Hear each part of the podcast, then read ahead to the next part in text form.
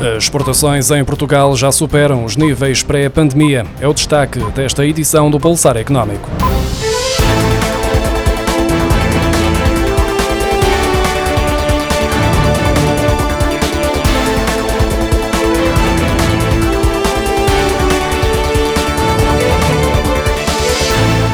Exportações de mercadorias aumentaram 11,7% em julho, para um total de 5.624 milhões de euros. Os dados divulgados esta quinta-feira pelo Instituto Nacional de Estatística mostram que as importações subiram 21,4%, também em comparação com o mesmo mês do ano passado. Numa análise às categorias de produtos, o destaque vai para o aumento de 19,8% das vendas ao exterior para o setor industrial, ao passo que as compras nesta área também registaram um aumento, neste neste caso de 34,8%. Em termos de mercados, considerando os principais destinos dos bens portugueses, são as transações com o mercado espanhol que surgem no topo.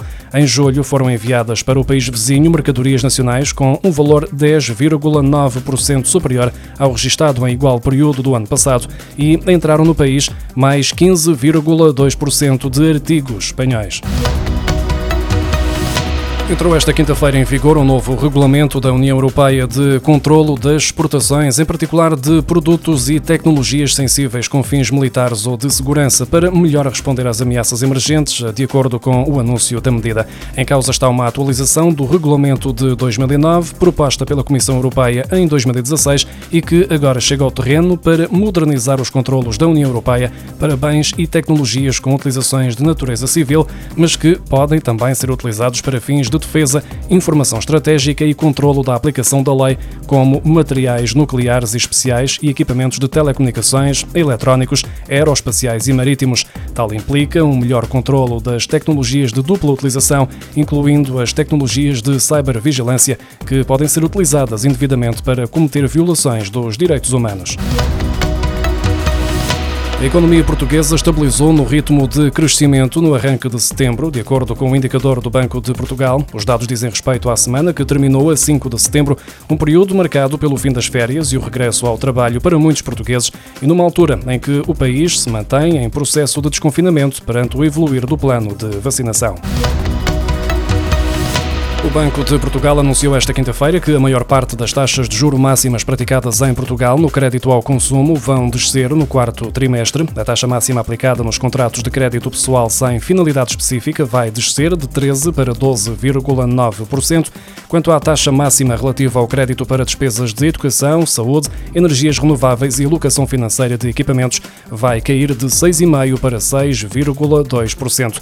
Nos contratos de locação financeira para aquisição de veículos, a taxa taxa vai cair de 3,3% para 3,1% e nos de aluguer de longa duração de veículos novos e usados, a queda será dos 4,8% para 4,7%. A taxa de juro máxima autorizada, aplicada aos cartões de crédito e linhas de descoberto, permanecerá em 15,6% e a taxa aplicada no crédito para compra de carros usados com reserva de propriedade continuará a estar fixada em 11,8%. A única taxa máxima que vai subir é a aplicada ao crédito para compra de carros novos, que vai passar dos atuais 9,2% para 9,3%.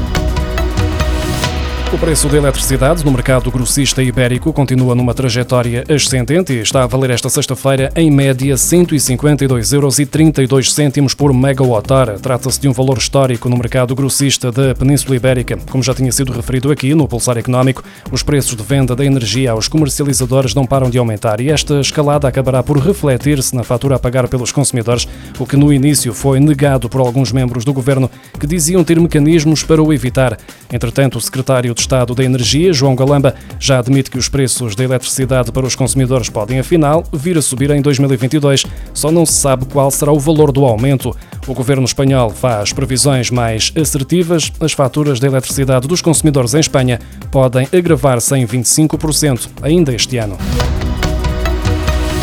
As câmaras municipais querem que a anteriormente designada EDP Distribuição, agora com o nome E-Redes, passe a pagar taxas de ocupação do subsolo pelos equipamentos instalados nos espaços públicos para fornecimento de eletricidade de média e alta tensão.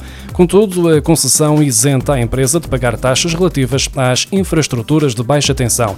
A Associação Nacional de Municípios Portugueses já formalizou um pedido de alteração da lei ao Governo, em maio, mas o Ministério do Ambiente recusou com o argumento de que obrigar a redes a pagar uma taxa de ocupação de solo levaria a empresa a penalizar os consumidores ou a pedir esse dinheiro ao Estado ao abrigo do mecanismo de reequilíbrio do contrato de concessão da redes em média e alta tensão. A Redes, por seu lado, invoca a lei para garantir que está isenta e tem recorrido aos tribunais. Apesar de algumas sentenças favoráveis aos municípios, a empresa responsável pela rede elétrica já conseguiu uma decisão a seu favor por parte do Supremo Tribunal Administrativo no início deste ano. Estão ainda pendentes recursos enviados ao Tribunal Constitucional. Governo aprovou esta quinta-feira um diploma que altera os requisitos para o reconhecimento do Estatuto de Agricultura Familiar e promove a adaptação da linha de crédito de curto prazo, uma medida prevista no Orçamento do Estado para 2021, tendo em conta que mais de 90% dos detentores do Estatuto de Agricultura Familiar correspondem a pessoas singulares. O diploma agora aprovado retira do âmbito deste Estatuto as pessoas coletivas. O Orçamento do Estado para 2021 determina que, ao longo deste ano, seja criado um conjunto de instrumentos específicos para os detentores de Estatuto de Agricultura Familiar, onde se inclui a majoração da bonificação dos juros da linha de crédito de curto prazo, com um plafond máximo de 5 mil euros por ano.